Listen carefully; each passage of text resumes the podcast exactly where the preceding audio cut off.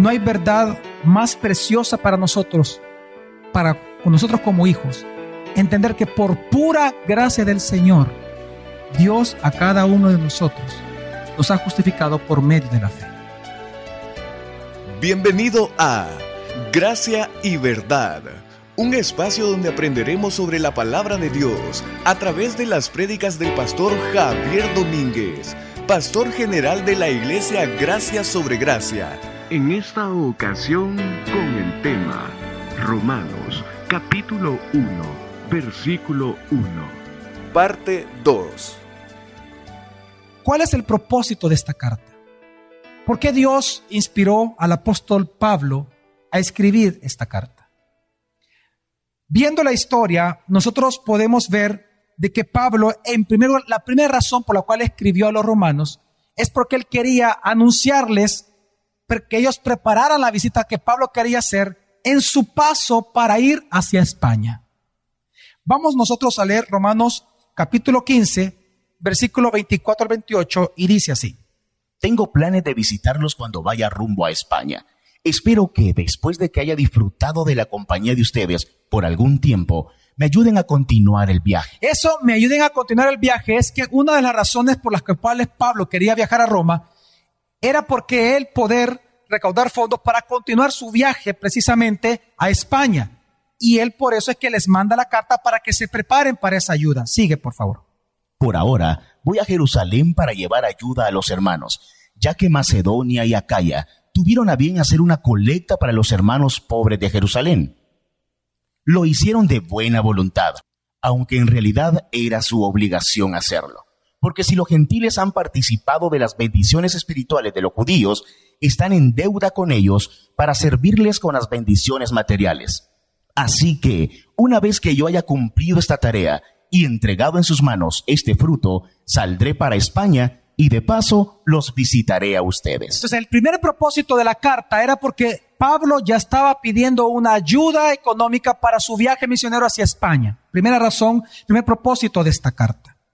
La segunda propósito de esta carta a los romanos era para poder contrarrestar cualquier división que había entre quienes, entre los gentiles que se habían convertido, entre los prosélitos que se habían convertido al cristianismo y los mismos judíos que se habían convertido al cristianismo, porque muchos de ellos les estaban pidiendo a los gentiles que se tenían que circuncidar para entonces ser salvos.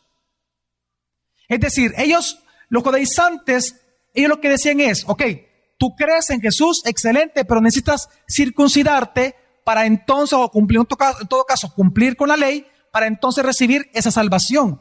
Entonces Pablo, al escuchar todo eso, porque recuerde que ellos, una vez más, los que estaban en Roma, ellos en, en el sector de Roma, ellos en ningún momento recibieron ellos, digamos, la enseñanza de los apóstoles.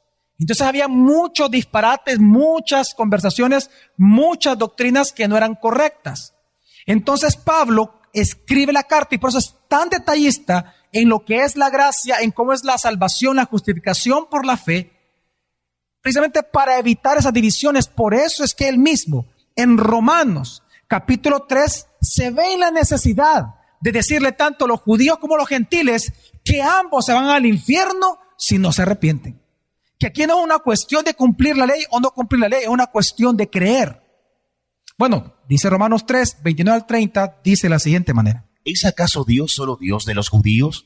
¿No lo es también de los gentiles? Sí, también es Dios de los gentiles, pues no hay más que un solo Dios. Él justificará por la fe a los que están circuncidados y mediante esa misma fe a los que no lo están. A los que no lo están. Entonces, claramente nosotros lo que vemos acá es que realmente viene Pablo y, y dice que esta es la, la segunda razón por la cual él va y escribe la carta a los romanos, precisamente para evitar cualquier división que se estaba gestando en esta región de Roma a causa de, estas, de estos pensamientos. Ahora bien, ¿cuál es la tercera razón por la cual Pablo escribe esto? Se lo voy a explicar. Para mí esta es la más sublime, el tercer propósito por el cual fue escrita esta carta es la razón más sublime o el propósito más sublime para mí. Más que para su viaje misionero a España, más que para evitar la edición en la misma iglesia, es porque él, porque Dios lo movió a él a escribir esto para hacernos entender a nosotros lo que es la justificación a través y única y exclusivamente por medio de la fe. No hay verdad más preciosa para nosotros, para nosotros como hijos, entender que por pura gracia del Señor, Dios a cada uno de nosotros nos ha justificado por medio de la fe. Y la razón por la cual Pablo precisamente escribe esto es para contemplar todo esto. Es más, en la carta a los romanos se contempla todo eso. Se contempla desde el punto en que Dios nos escogió, nos predestinó, luego nos llamó, luego nos, nos redimió, luego nos justificó, expió nuestros pecados, el perdón cada uno de ellos, luego nos santifica y luego somos glorificados. Todo este proceso de salvación está contemplado en la carta a los romanos. Dice la palabra que no solamente debemos de alabar al Señor con nuestra boca, sino también con nuestro entendimiento. Y no puede haber entendimiento si no es a través del estudio de la palabra. Si una carta que realmente transformó la historia de la iglesia fue la carta a los romanos. Uno de los más grandes teólogos de todos los tiempos, San Agustín, él se convirtió con Romanos capítulo 13. Mil años después, Lutero, el gran reformador, él fue con Romanos capítulo 3. Juan Bullán, Juan Wesley muchos otros más, todos ellos fueron traumatizados precisamente al leer la carta a los romanos puramente, porque es la carta más preciosa que hay para nosotros de todo el Nuevo Testamento. Por lo tanto, es importante entender que la intención de Dios es lo que está provocando esta carta. La intención de Dios es que nosotros reconozcamos la gloria de nuestro Dios aún en el proceso de salvación. Ahora, ¿cuál es el tema central entonces de la carta a los romanos? Si nosotros le llamamos por tema aquel asunto que debería de, de, ser consecuente versículo tras versículo, podemos decir que el tema de Romanos no existe. No hay un solo tema. ¿Por qué? Porque en Romanos vamos a encontrar muchos temas, muchísimos. Solo por mencionar algunos. Por ejemplo, el deseo de Pablo de ir a Roma para ir a España, la ira de Dios, Adán versus Cristo, qué pecaminoso es el pecado en el hombre, nuestra incapacidad de salvarnos a nosotros mismos, la lucha del alma con la lucha de la carne, la ley del pecado, del espíritu de vida, el sufrimiento presente contrastado con la gloria futura, a entender el proceso de Israel, cómo va a ser su proceso de salvación, del amor, nuestra sujeción hacia las autoridades, acerca de los impuestos, etcétera, hasta del vegetarianismo y todos estos temas tan sencillos del fuerte y del débil en la fe, quienes son filantropía, acerca del diezmo, acerca de la ofrenda, Satanás al final del libro de Romanos. Pero también en el libro de Romanos vamos a encontrar acerca de la fe. ¿Qué significa ser justificado por medio de la fe? ¿Qué significa ser cristiano?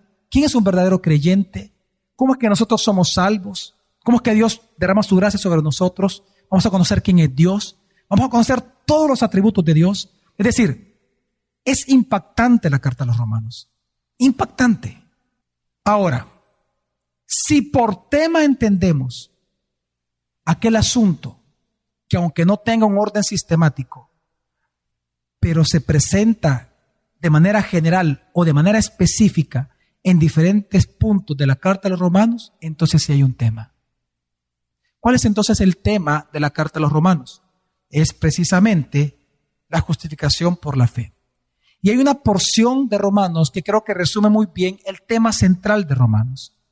En Romanos capítulo 3, por favor, versículo 21 al 27. Dice de la siguiente manera Romanos 3 del 21 al 27. Pero ahora, aparte de la ley, se ha manifestado la justicia de Dios, testificada por la ley y por los profetas. La justicia de Dios por medio de la fe en Jesucristo, para todos los que creen en Él, porque no hay diferencia. Por cuanto todos pecaron y están destituidos de la gloria de Dios, siendo justificados gratuitamente por su gracia mediante la redención que es en Cristo Jesús, a quien Dios puso como propiciación por medio de la fe en su sangre, para manifestar su justicia a causa de haber pasado por alto en su paciencia los pecados pasados, con la mira de manifestar en este tiempo su justicia, a fin de que Él sea el justo y el que justifica al que es de la fe de Jesús. ¿Dónde pues está la jactancia? Queda excluida. ¿Por cuál ley? ¿Por la de las obras? No, sino por la ley de la fe. Por la ley de la fe. Y es que eh, el libro de Romanos de eso trata mi familia. Vámonos a Romanos 1.1 y comenzamos con este primer versículo. Pablo, siervo de Jesucristo, llamado a ser apóstol, apartado para el Evangelio de Dios. Esta declaración cuando él dice Pablo, siervo de Jesucristo, es sumamente impactante. Para nosotros que ya somos cristianos y que estamos en una era muy distinta a la de ese entonces, leer eso es como, qué frío, ¿verdad? Está lloviendo, ya viste que hay alguna gotera ahí arriba. O sea, ah, sí, siervo de Jesucristo. Pero para Pablo decir siervo de Jesucristo era importante, ¿por qué? Porque Pablo, antes de ser siervo de Jesucristo, en que él se convirtió por la misma religión judía, era un perseguidor, un asesino de los cristianos. Y entonces al leer esta expresión, si algo que tenemos que preguntarnos es, ¿cuándo sucedió esto? ¿Cómo sucedió esto? ¿Cómo es que Pablo, luego de ser un gran perseguidor de la iglesia, viene ahora y se convierte en un siervo de Jesucristo. Y es que cuando él dice Pablo, esta declaración es muy fuerte, porque su nombre no era Pablo, su nombre cuál era? Saulo. Pero él mismo utiliza el nombre que Jesús le entregó, identificándose con todos los cristianos, diciendo, ya no soy más aquel que ustedes escucharon, sino que quiero declararles a ustedes que yo también creo en Jesús. Y él mismo declara porque él fue un perseguidor de la iglesia. Y si no recordemos lo que dice la Biblia acerca de Saulo. En Hechos capítulo 9, versículo 1 al 2 nos dice acerca de Saulo de la siguiente manera. Saulo, respirando aún amenazas y muerte contra los discípulos del Señor, vino al sumo sacerdote y le pidió cartas para la sinagoga de Damasco, a fin de que si hallase algunos hombres o mujeres de este camino, los trajese presos a Jerusalén. Es que Saulo a sí mismo, él se llama una persona que era una persona que aborrecía a los judíos que se habían convertido al cristianismo. Él aborrecía que dijeran que Jesús era el Cristo. Claro, porque él defendía su religión. Y Pablo él mismo dice que él respiraba, dice Hechos de los Apóstoles, que, que Saulo, alguien que respiraba amenaza y respiraba qué? Muerte. Gracias a él y con ayuda de él, es que existió el primer mártir cristiano. ¿Quién fue? Esteban. Por eso es que dice ahí mismo en Hechos de los Apóstoles, solo que el capítulo 7, acerca de Saulo también y de Esteban, de la siguiente manera. Versículo 58 y nos vamos a saltar también a Hechos 8.1. Y echándolo fuera de la ciudad, comenzaron a apedrearle. Y los testigos pusieron sus mantos a los pies de un joven llamado Saulo. Y Saulo estaba de completo acuerdo con ellos en su muerte en aquel día. ¿Cómo estaba de completo qué? Acuerdo con su muerte. Él gozaba ver morir a los cristianos. Por eso es que la palabra de Dios dice que cuando se convirtió, muchos no le creían a él y le huían. Decían, no, usted nos quiere engañar, porque él ya ha recibido la carta de él poder apresar a quien quisiera. Él tenía carta de libertad. Para él, con solo ver a alguien que es cristiano, ah, de un solo. Ningún juicio, directo a la muerte. Él era un asesino. Un asesino en nombre de la región, pero era un asesino. Y por eso dice una vez más Hechos 8.1. Y Saulo estaba de completo acuerdo con ellos en su muerte. En aquel día se desató una gran persecución en contra de la iglesia en Jerusalén, y todos fueron esparcidos por las regiones de Judea y Samaria, excepto los apóstoles. Ahora, este fue un gran asesino. La pregunta es qué fue lo que pasó en la vida de Pablo. No sabemos cómo él vivía. Creemos que él trataba de cumplir la ley, porque él mismo lo decía. Sin embargo, este hombre un asesino delante del Señor. Pero ¿qué fue lo que él, algo pasó? ¿Qué fue lo que pasó en la vida de Pablo que luego él mismo se llama servidor de Jesucristo? Viene el mismo Hechos de los Apóstoles, en Hechos capítulo 26, versículo 8 al 20, el mismo Lucas nos dice de la siguiente manera. ¿Qué?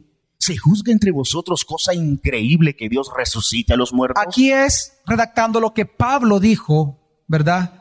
Frente a los sacerdotes. Yo ciertamente había creído mi deber hacer muchas cosas contra el nombre de Jesús de Nazaret, lo cual también hice en Jerusalén. Yo encerré en cárceles a muchos de los santos, habiendo recibido poderes de los principales sacerdotes, y cuando los mataron yo di mi voto. Y muchas veces, castigándolos en todas las sinagogas, los forcé a blasfemar, y enfurecido sobremanera contra ellos, los perseguí hasta en las ciudades extranjeras. Ocupado en esto, iba yo a Damasco con poderes y en comisión de los principales sacerdotes, cuando a mediodía, oh rey, yendo por el camino, vi una luz del cielo que sobrepasaba el resplandor del sol, la cual me rodeó a mí y a los que iban conmigo. Y habiendo caído todos nosotros en tierra, oí una voz que me hablaba y decía en lengua hebrea, Saulo, Saulo, ¿por qué me persigues?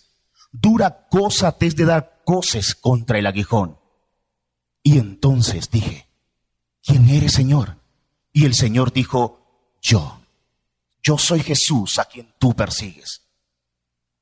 Pero levántate y ponte sobre tus pies, porque para esto he aparecido a ti, para ponerte por ministro y testigo de las cosas que has visto y de aquellas en que me apareceré a ti, librándote de tu pueblo y de los gentiles a quienes ahora te envío, para que abras tus ojos, para que se conviertan de las tinieblas a la luz, de las potestades de Satanás a Dios, para que reciban por la fe que es en mí perdón de pecados y herencia entre los santificados. Por lo cual, oh rey Agripa, no fui rebelde a la visión celestial, sino que anuncié primeramente a los que están en Damasco y Jerusalén, y por toda la tierra de Judea, y a los gentiles que se arrepintiesen y se convirtiesen a Dios, haciendo obras dignas de arrepentimiento. ¿Qué es lo único que usted puede ver en este testimonio de Pablo?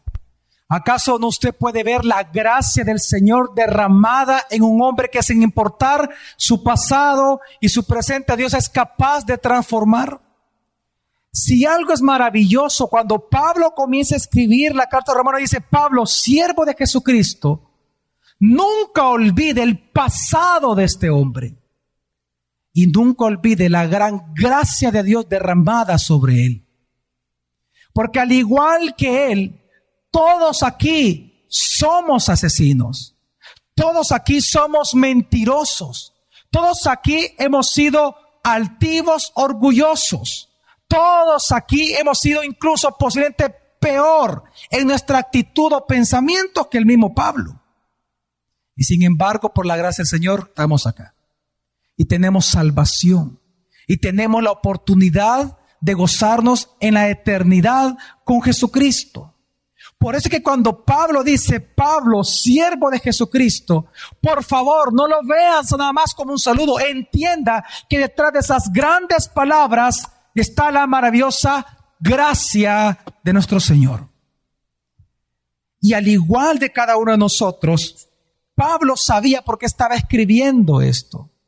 Él mismo dice, siervo de Jesucristo. Y es que, mire, cuando Pablo dice doulo de Jesucristo, esa palabra doulo que lo que significa es esclavo. Cuando él escribió esta carta, tenga por seguro que él sabía quiénes la iban a leer. Porque en la época de Roma, en esta época fue escrita la carta, en el año 58, en el imperio romano solamente en esta parte donde ahora es Italia, habían alrededor de un millón de personas viviendo ahí. Pero dentro de este millón, escuche bien, el 30% de la población eran esclavos. Por eso es que cuando él viene y escribe, siervo de Jesucristo o doblo de Jesucristo o esclavo de Jesucristo, él sabía que aquellos que estaban en Roma lo iban a entender muy bien. ¿Qué estaba diciendo Pablo?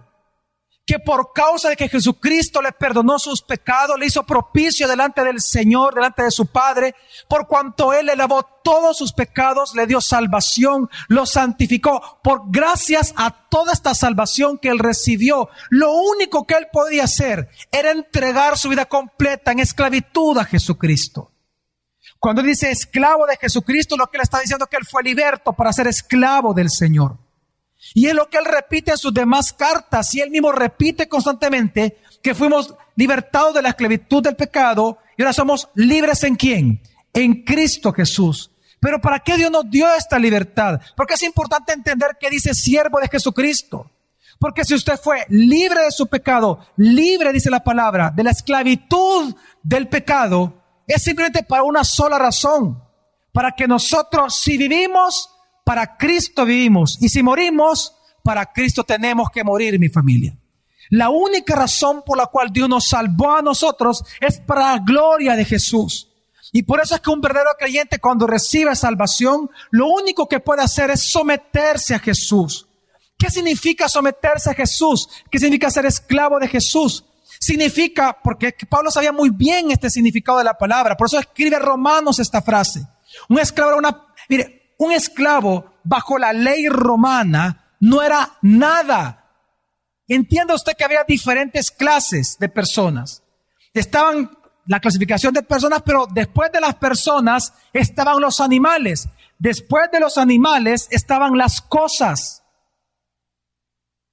¿Sabe usted que los esclavos no tenían ninguna clasificación? Para la ley romana, el esclavo no era ni persona, no eran ni animales y no eran cosas. Por lo tanto, ellos tenían cero derechos. Y lo único que ellos tenían eran obligaciones de hacer exclusivamente las cosas para su Señor. Porque ellos eran propiedad de su Señor. La única manera que un esclavo en Roma podía ser libre era muriendo. Por eso que cuando Pablo viene y dice, por cuanto recibí esta gracia del Señor, lo único que yo puedo hacer es ser esclavo de mi Señor. ¿Qué está diciendo Pablo? Que él ya no tenía opinión delante de Dios. Que él simplemente estaba destinado para servirle eternamente a Dios. Y es que si usted, mi familia, usted es un hijo de Dios, quiero que entienda que usted es un esclavo de Jesús. ¿Qué significa? Nosotros no tenemos que, por qué opinar, porque Dios hace las cosas como las hace. No tenemos opinión, no tenemos derechos, lo que tenemos son obligaciones delante de nuestro Dios. Que por la misma gracia tenemos recompensas, pero no es por nosotros, es por amor a Él mismo. Pero nosotros somos esclavos de Jesucristo, mi familia. Somos esclavos del Rey.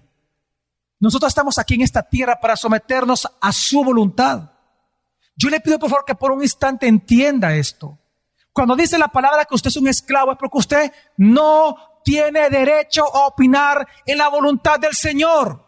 Si el Señor le quiere dar algo, gloria a Dios. Si el Señor le quita algo, gloria a Dios.